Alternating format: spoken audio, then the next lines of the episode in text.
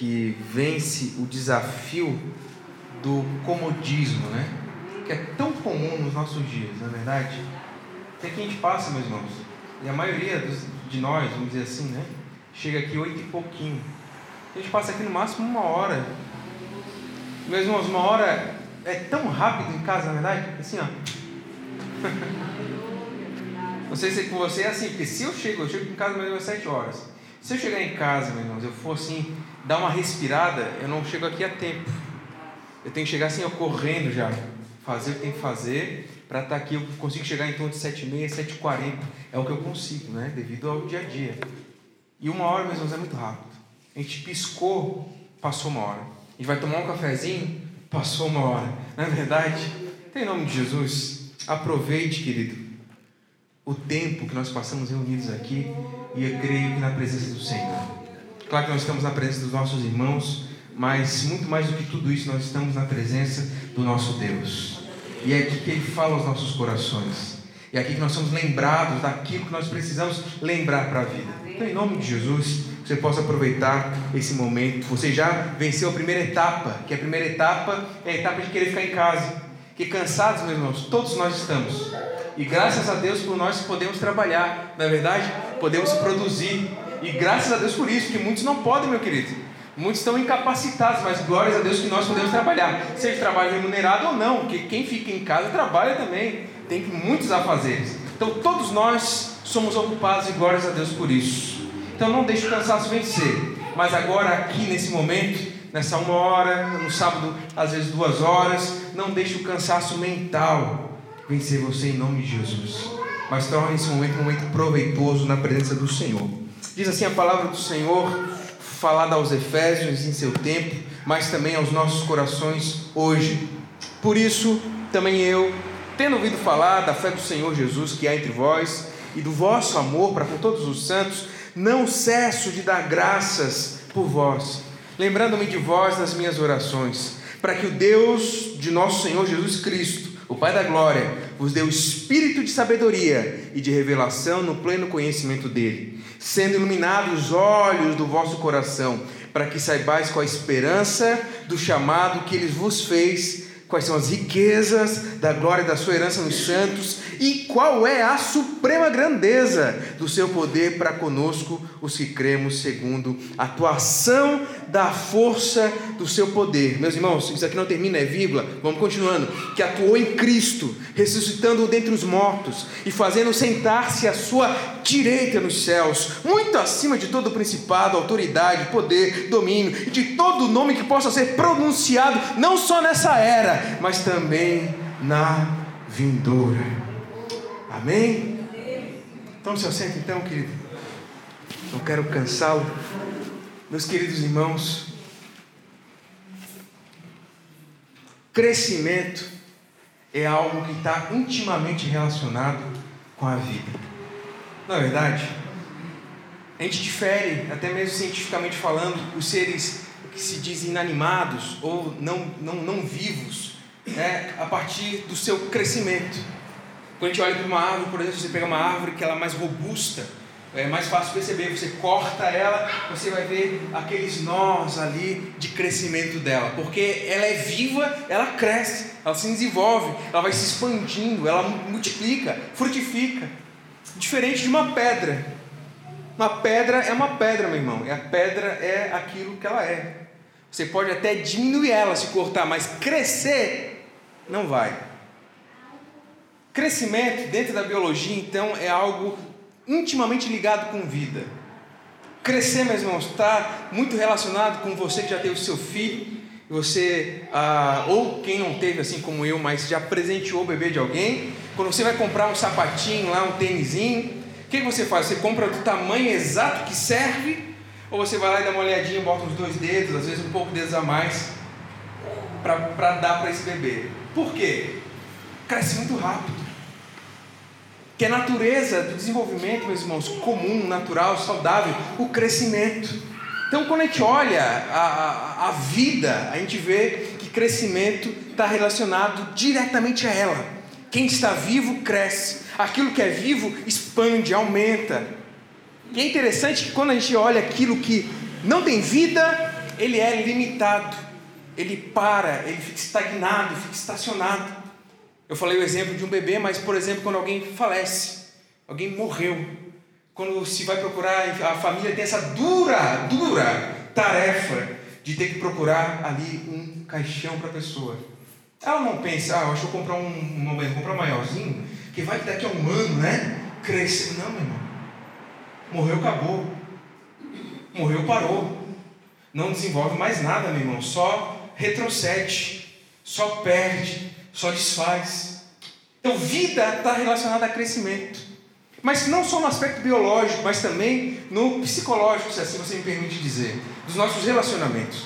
Não sei se você já teve essa experiência de ter aquele amigo de infância e aquela amizade ela foi sendo construída, às vezes na escola, às vezes era vizinho, morava na mesma rua, algo do tipo. Mas de repente aquele relacionamento, como ele não é nutrido, como ele não é alimentado, ele se perde. Você já encontrou a pessoa que você conhecia, ó, e agora você passa, é mais um. É um estranho. E eram tão íntimos, mas não foi nutrido, não foi retroalimentado, não foi é, cuidado aquele relacionamento. Então por isso que ele é um relacionamento morto. Que duro, né? Eu estou falando de coisa de infância, mas às vezes a gente convive com uma pessoa por anos e passa às vezes dois anos. Daqui a pouco a pessoa é um estranho para você, ela não tem mais proximidade, não tem mais intimidade. Porque aquele relacionamento ele morreu. Por quê? A natureza daquilo que é vivo é se desenvolver, é crescer. Então, a tendência de qualquer tipo de relacionamento é a intimidade. Você que teve essa alegria e esse desafio de casar, por exemplo, você vai entender que você foi lá, conheceu aquela pessoa, surgiu um tipo de laço, um tipo de afeto, foram alimentando aquele afeto, daqui a pouco virou uma decisão de casamento, e daqui a pouco daquele, daquela decisão de casamento gerou frutos, e tem gente que teve essa alegria de ter filhos, ter netos. Ou seja, a tendência daquilo que é vivo é crescer. Amém? Amém. E na vida cristã? Qual é a relação do crescimento com a vida cristã? O que, que o crescimento tem a ver? Será que ele segue esse mesmo padrão? Quem que estipula o padrão da natureza, meus irmãos? Se você é crente, você vai dizer Deus. Quem que estipulou os padrões do nosso cérebro, da nossa alma? Deus. E é por isso que na vida cristã, meus queridos, isso aqui não foge essa regra. É natural da vida cristã o crescimento. Isso aqui é desafiador para nós. Mas só que o nosso crescimento, meus irmãos, ele é um pouco diferenciado. E é por isso que eu, tô, eu li com você Efésios capítulo 1, a partir do versículo 15. Mas é interessante que antes de a gente chegar no versículo 15, o que, que tem? Tem o versículo 14, tem o 13, tem o 12, tem o 11. E no começo dessa epístola, a epístola é porque é o apóstolo escrevendo às igrejas, né? E de Efésio, que ela é interessante, que ela não é uma carta assim, endereçada somente para aquela realidade. Em alguns manuscritos, por exemplo, a gente não tem nem uma citação de lugar nos primeiros versículos. Então, é uma carta universal que se diz. Ela é interessada a todos os crentes de todos os tempos, todas as épocas. E aqui nesse caso ele começa dizendo ah, algo muito interessante para nós, ele vai falando aquilo que Deus fez e faz por nós. Olha só que interessante. Versículo 3. Ele diz: Bendito seja o Deus e Pai do nosso Senhor Jesus Cristo, que nos abençoou. Ele nos abençoou. A gente fez alguma coisa? Não, ele nos abençoou, passivo. Que mais? É, ele também nos elegeu nele. Alguém fez alguma coisa para ser escolhido? Não, ele nos elegeu nele, antes da fundação do mundo, para sermos santos e irrepreensíveis diante dele em amor. Ele nos predestinou para si mesmo. Ele. que mais? Segundo a boa determinação da sua vontade para sermos filhos adotivos por meio de Jesus Cristo, para louvor da sua graça que nos deu gratuitamente no amado. Nele temos a redenção, o perdão dos nossos pecados pelo seu sangue é pelo sangue de alguém aqui que, que, é, que nós somos perdoados, meus irmãos? É pelo meu sangue, misericórdia de você. Eu posso ser bom que for, porque eu me esforço para ser, meu irmão, me esforço. Você, você sabe, mas eu me esforço para ser bom. É difícil? É, meu Deus. Só quem vive sabe a dificuldade que é seguir aquilo que Deus diz para a gente fazer. Mas meu sangue mesmo não tem valor para perdoar pecado, mas o sangue dele, Jesus Cristo, sim. Então é o seu sangue, segundo a riqueza da sua graça, que ele fez multiplicar-se para conosco em toda sabedoria e prudência. Ele fez, olha, meus queridos, com que conhecêssemos o mistério da sua vontade, segundo a sua boa determinação, que nele propôs para a dispensação da plenitude dos tempos, ou seja, esse tempo que nós vivemos, fazer convergir em Cristo todas as coisas, tanto as que estão nos céus como as que estão na terra, que está falando do futuro. Nele também fomos feitos herança, predestinados conforme o propósito daquele que faz todas as coisas segundo o desígnio da sua vontade, a fim de sermos, para o louvor da sua glória, nós, o que antes havíamos esperado em Cristo, Nele também vós, tendo ouvido a palavra da verdade, o evangelho da salvação, e também crido, fostes selados com o Espírito Santo da promessa. Mas irmãos, isso aqui é glorioso. Ele vai até o versículo 14 dizendo aquilo que nós recebemos da parte de Deus. Nós recebemos perdão dos pecados, nós agora fazemos parte da família de Deus, somos filhos adotivos, somos, nós somos diferentes dele, mas nós somos da família, nós somos ligados agora com ele, e tudo, tudo, tudo vem dele. Mas se tudo vem dele, qual que é a nossa parte então? Porque eu falei que tudo que tem vida cresce. E assim como é naquilo que a gente vê, naquilo que a gente não vê tão fácil, são as coisas espirituais, nós devemos também crescer. E é por isso que o apóstolo Paulo vai falar aqui no versículo 15. Ele vai começar a dizer para a gente que, por isso eu também, tendo ouvido falar da fé do Senhor que há entre vocês e do vosso amor para com todos os santos, eu não cesso de dar graça por vocês. Meus irmãos, Paulo passou mais ou menos uns três anos com esses crentes aqui lá na cidade de Éfeso. E agora ele está lá na prisão escrevendo para eles. Ele está dizendo que, olha, eu estava lá com vocês há três anos atrás ou mais, né? Que isso aqui já é outra viagem missionária dele. Há alguns anos atrás eu estava aqui. Eu lembro da fé que vocês tinham. Eu lembro do amor está ali. Uns para com os outros que vocês tinham. Mas agora, aqui, anos depois, ouvindo falar da fé que vocês têm e do amor que vocês expressam, eu dou graças a Deus. Porque, meus irmãos, cresceu. Aleluia. Você consegue interpretar isso aqui comigo, meus irmãos? Uma exegese bem básica, né? Então, ele olha para eles e vê, olha só, glórias a Deus, porque vocês cresceram em amor e vocês cresceram na fé do nosso Senhor Jesus Cristo. Então, eu não cesso de dar graças a Deus por você, lembrando nas minhas orações o que? Para que Deus do nosso Senhor Jesus Cristo, Pai da glória, vos dê o espírito de sabedoria e revelação no pleno conhecimento dele. Ele está dizendo: olha só, vocês cresceram, glórias a Deus. Mas nas minhas orações eu não deixo de lembrar de vocês, porque vocês devem continuar crescendo em conhecimento de Deus. E conhecimento aqui, é claro que a gente, no nosso, na nossa linguagem, a gente acha que conhecimento simplesmente é ler, é ler livro. Não, ele está falando aqui de conhecimento, meus irmãos. Olha o que vem antes a sabedoria e revelação no pleno conhecimento. Ele está dizendo de conhecimento de relacionamento.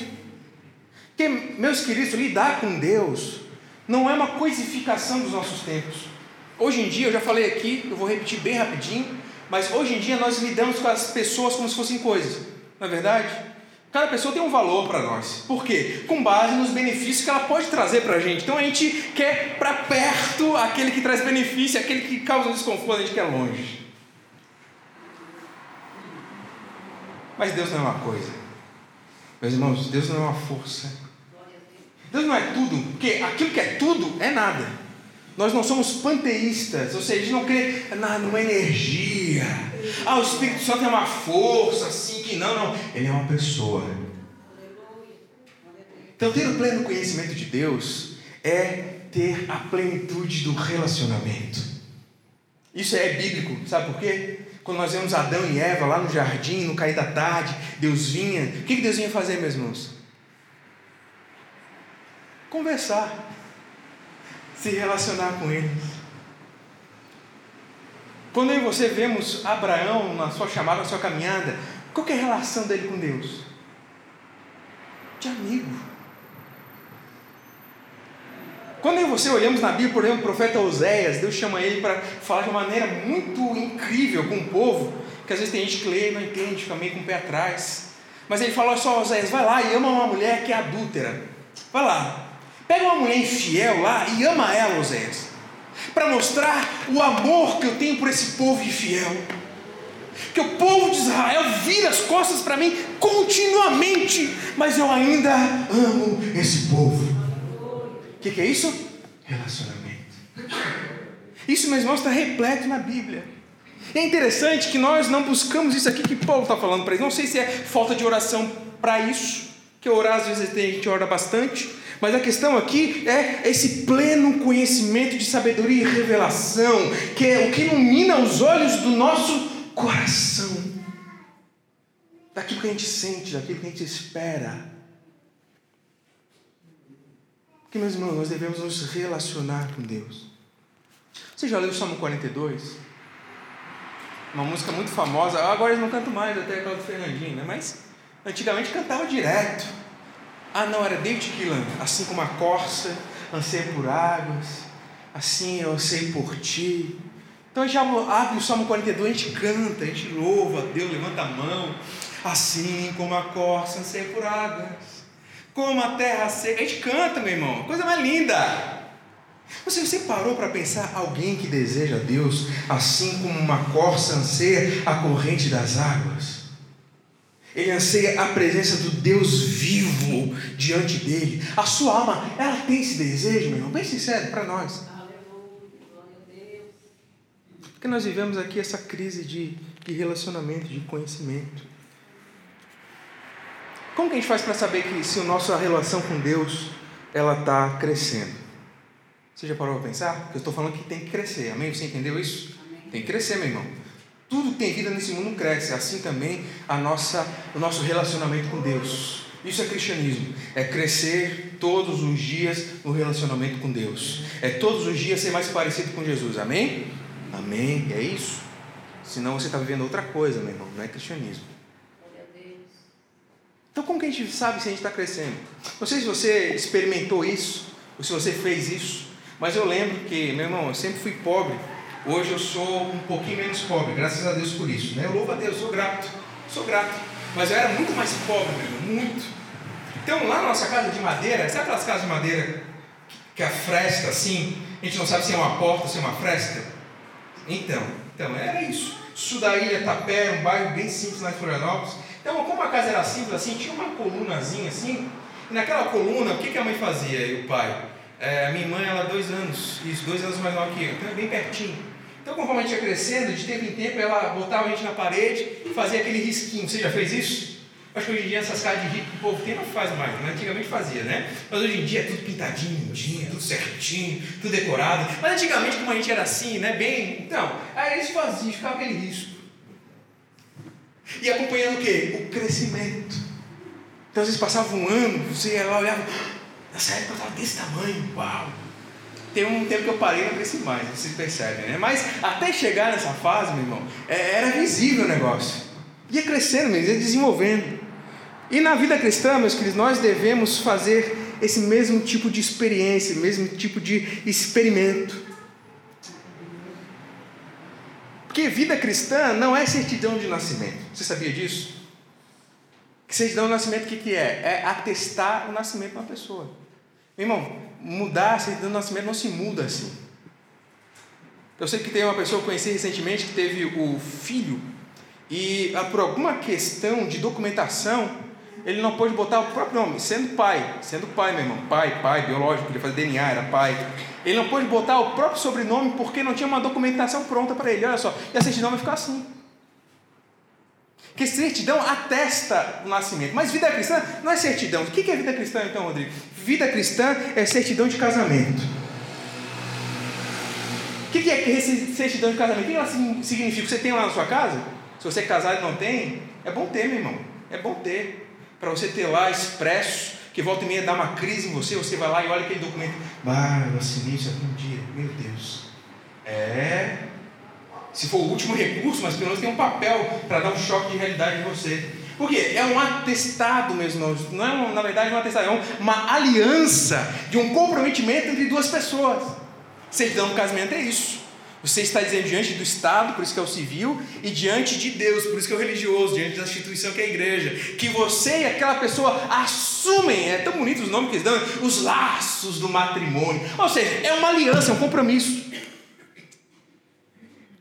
E se é um compromisso, meus irmãos, ele precisa ser alimentado. Se é compromisso, meus irmãos, ele precisa ser cuidado. Porque quando quem nasce, nasce. Está entendendo? Às vezes a gente trata o novo convertido como se fosse uma certidão. Meu irmão, é nova criatura, amém, mas ele assina com Deus um pacto de amar a Deus sobre todas as coisas. É uma aliança para com Deus. Então, para a gente medir a, nosso crescimento com Deus, meus irmãos, nesse relacionamento com Deus, o que, que a gente mede então? Se é com base na aliança? A gente mede com base no amor que a gente tem por Jesus Cristo. Será que nós desejamos tanto assim a Deus? Será que Jesus Cristo é tão importante assim na minha na sua vida? Será mesmo, meu irmão? Isso aqui é para nós. Você está entendendo que é para nós? Querido, eu já gastei muito mais tempo do que você está gastando aqui em cima disso aqui. Isso aqui já, já cortou a minha alma no meio. Será que nós amamos mesmo a Deus como dizemos que amamos? Será que a gente já se colocou contra a parede assim e viu, olha, antes eu amava a Deus aqui, mas esse ano, 2019, eu dei uma erguidinha, estou amando a Deus esse tanto. Ou será que quando você aceitou Jesus era assim? Lembra daquela época? Tempo glorioso, né? Melhor coisa que tem, irmão Gabriel, momento é crente novo, coisa maravilhosa, cheio de energia, cheio de fé. Que ele estava nas trevas e agora ele está vendo a luz. Aleluia! Ele não consegue se segurar. A gente já está acostumado com luz. Ele já virou comum para nós. Talvez você estava aqui e aí você olha, esse ano você está aqui mas você não faz nada para mudar. Você não faz nada para transpor essa situação. E sabe por que isso, meu irmão? Porque nosso objetivo da vida ele está turvo, ele está tá embaçado. Você já ficou com o olho assim totalmente embaçado? Eu quase perdi a visão do olho esquerdo quando eu era mais jovem. Graças a Deus, Deus preservou. Só um cantinho que ele deixou um lembretezinho para mim, só um cantinho deixou um lembrete que é embaçadinho, mas o resto é muito bom, dá para enxergar bem, dá para ler bastante.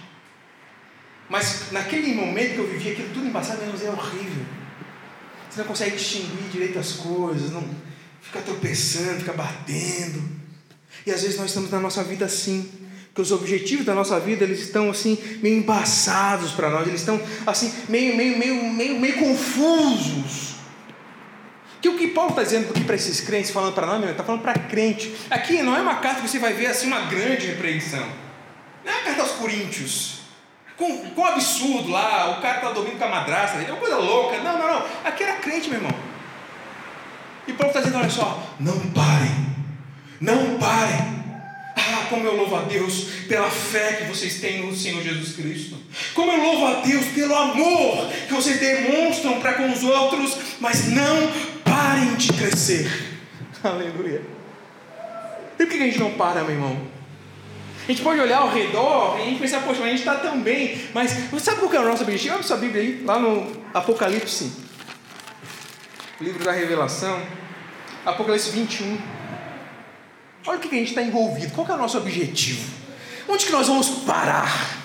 Olha ali, o que, que diz a palavra do Senhor? Apocalipse 21, versículo 1 a seguir. Então vi novo céu e nova terra. Pois o primeiro céu e a primeira terra passaram e o mar já não existe mais. Vi também a cidade santa, nova Jerusalém, que descia do céu da parte de Deus, preparada como uma noiva enfeitada para o seu noivo. Então ouvi uma forte voz que vinha do trono e dizia: Eis o tabernáculo de Deus com os seres humanos. Deus habitará com eles eles serão povo de Deus, e Deus mesmo estará com eles e será o Deus deles. Lhes enxugará dos olhos toda lágrima, e já não existirá mais morte, já não haverá luto, nem pranto, nem dor, porque as primeiras coisas passaram. Deus habitará com eles. E que eu tenho ficado preocupado, meus queridos, olhando para nós, é que a gente quer ir para o céu. Mas, meu irmão, você acha que o diabo não quer ir para o céu? Hum? Ninguém quer ficar fora do céu, meu irmão. Se Satanás tivesse uma oportunidade, querido, se fosse possível para ele, você acha que ele não faria? Ninguém quer viver a eternidade separado da presença de Deus, meu querido. Ninguém quer viver em tormento. E nós achamos que aquilo que fazemos, fazemos para chegar no céu. Mas o grande objetivo é estar com Deus. A esperança que deve mover o nosso coração é um dia estarmos diante dele de uma forma como jamais imaginamos ser possível estar. É poder ver qual é o formato. Deus é Espírito, claro que é. Mas Jesus Cristo, ele tem um corpo glorificado. Poder olhar para Jesus e ver como que é esse corpo de Jesus. Poder sentir a presença dele, corpórea, manifesta, revelada, pertinho. Você deseja isso, meu irmão? Minha irmã? Poder morar, viver com Ele por toda a eternidade. Isso é ser colocado na parede para ver se o nosso amor está aqui ou está aqui. Se a gente é bebezinho ainda, na presença de Deus, que o bebê, meu irmão, está ali para a mãe, ele quer o leite. E não dá o leite para ver o que acontece. E nós somos crentes bebês. Passa ano, eu estou ficando com 30 anos na cara já, e muitas vezes eu olho para dentro da minha alma, e a minha alma ainda se preocupa com aquilo que não é Tenha misericórdia de nós. Que esse é o nosso objetivo. Estar diante dele. Essa é a nossa esperança. Essa é a nossa alegria, meu irmão. Será que nós amamos mesmo a Deus? Você já amou alguém? Você já amou uma pessoa assim? Um filho? Que você já sentiu que quando ele está longe assim, você sente falta do cheiro? Você já amou assim tão profundamente? E tomara que você ame sua esposa, sua esposa. Que quando você está longe, você sente falta, meu irmão. Eu tinha uma experiência de viajar, ficar um tempo longe assim. E aí, alguns dias, imagina, a gente casado há três anos, vai fazer agora, fim do ano. E ou melhor, já fez, misericórdia, amiga não está aqui. já fez. Né? Dia 8 de outubro. É, três anos de casado. Então, recente, irmão, pensa da proximidade. Eu fiquei longe. E aí, hoje em dia, graças a Deus, a gente tem internet, essas coisas. E aí, no, o vídeo é uma coisa tão gostosa de ver a pessoa no vídeo, na verdade. Está longe da pessoa. Você consegue ver ali aquele rosto mexendo. A voz sai meio atrasadinha às vezes, mas você está vendo ali, você quer estar tá lá. Mas não se compara estar tá perto. Não é verdade? Hum? Você que é irmã nisso tem um filho, a filha longe lá. Provavelmente deve fazer vídeo chamada também. Mas irmão nisso, tá perto, não é uma coisa diferente. Abraçar, sentir o cheiro do cabelo. Hã? Meu irmão, delícia. Mas nós vivemos com Jesus Cristo assim, à distância. Ah, Jesus, é, oh Jesus, quero ir para o céu, mas assim, ó, de longe. Que o nosso amor, meu irmão, ele não tem crescido, ele não tem se desenvolvido. E por que, Rodrigo, isso acontece? Bom, por causa das nossas distrações. São muitas distrações nessa vida, meu irmão. Nós vemos aqui Paulo orando, ele ora, ele lembra deles, para que o coração deles seja iluminado, para que eles saibam que a esperança do chamado que Deus fez para eles é uma riqueza gloriosa, é uma herança inestimável. Mas nós estamos distraídos, meu irmão. John Bunyan escreveu um, um, um, livro muito, muito maravilhoso, um livro, depois da Bíblia, eu acho que é o mais vendido no mundo, O Peregrino. E Deus permite essas coisas para que todo aquele que é crente saiba que ele é peregrino, mas nós esquecemos. O que é o peregrino, irmão? É viajante. É um andarilho. Ele, ele, ele não tem morada, ele está indo com o objetivo de chegada. Você já viajou de avião? Deixa eu contar para você de novo a experiência que Deus me deu de trabalhar uma empresa onde ele viajava. Para mim era comum, eu achava que era deputado. Pessoal, meu irmão, assim, eu não ganhava muita coisa, não, meu irmão. Não, era mais status. Mas o pessoal olhava para mim, meu Deus, eles achavam que eu estava nadando. Não. Mas a experiência foi interessante. E quando você está no avião, é ar-condicionado, é Wi-Fi liberado. Aí passa lá, dependendo da viagem, quando é mais longuinha, vai lá um lanchinho, um suquinho. Quer aguinha? Quer café, senhor? Quer, quer suco? Ó, tem de manga, tem disso. Quer uma bolachinha? Quer um pãozinho? E, meu irmão, coisa maravilhosa.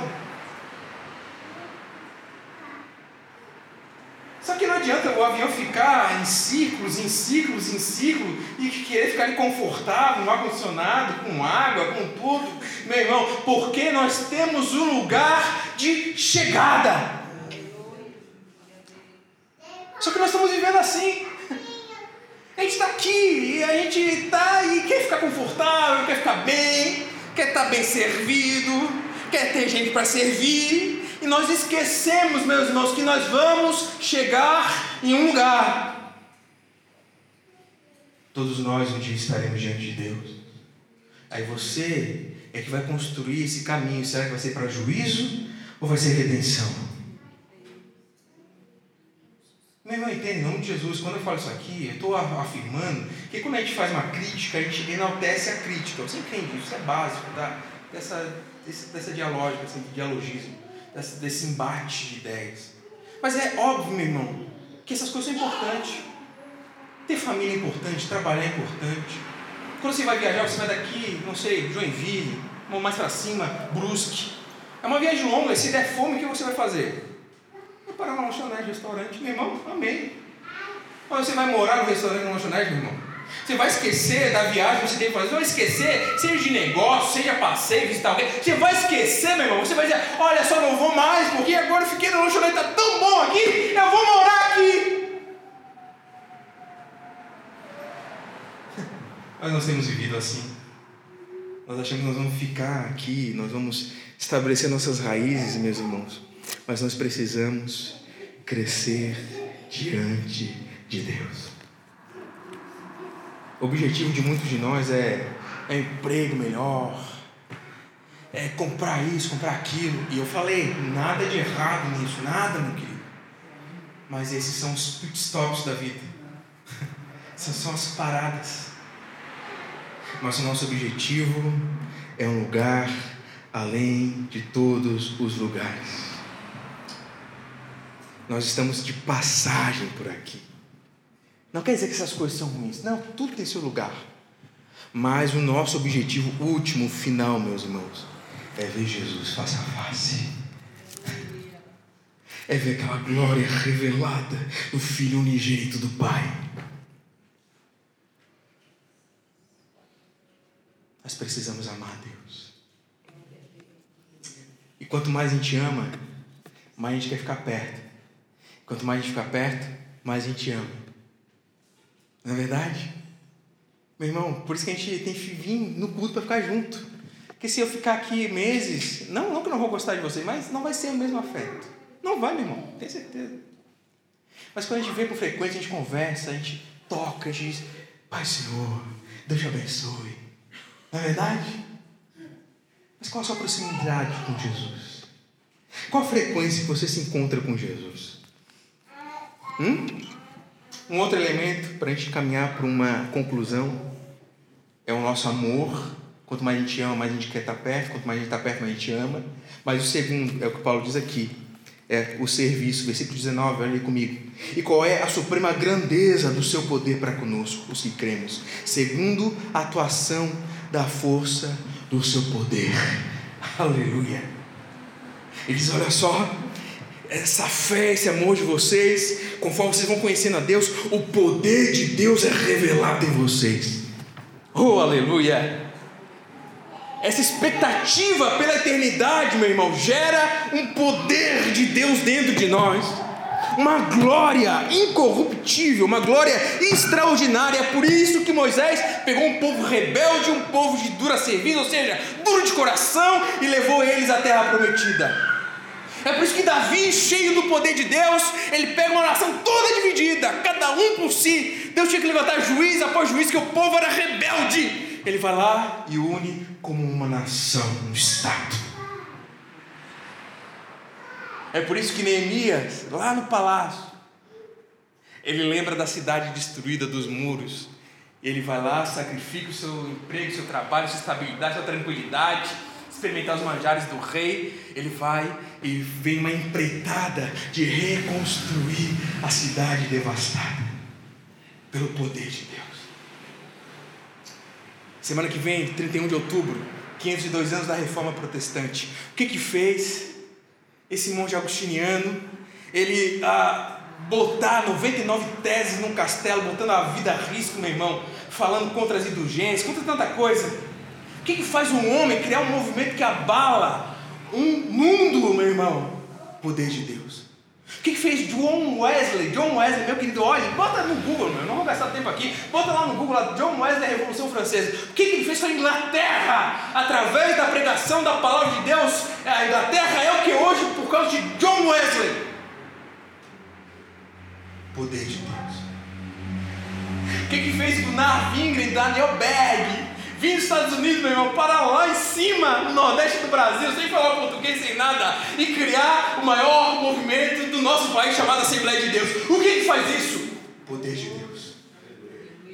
O que, que fez André Bernardino vir lá de São Paulo, meu irmão, tuberculoso, estava para morrer, de repente é curado milagrosamente, ele vem para o sul, estabelece as igrejas aqui no nosso estado. Quem faz isso?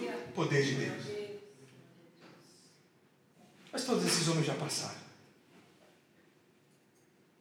Mas será que eu e você estamos diante da presença de Deus? Deus pode nos usar, meu irmão? Eu estava em casa, eu estava assim, meu Deus, Deus pode me usar, será? Eu vou ficar me preocupando se eu vou ganhar mais, se eu vou. O que, que vai constranger a minha alma? Se eu vou ficar andando de Celta mais alguns anos? Ou se eu estou apto, estou no ponto que Deus quer que eu esteja?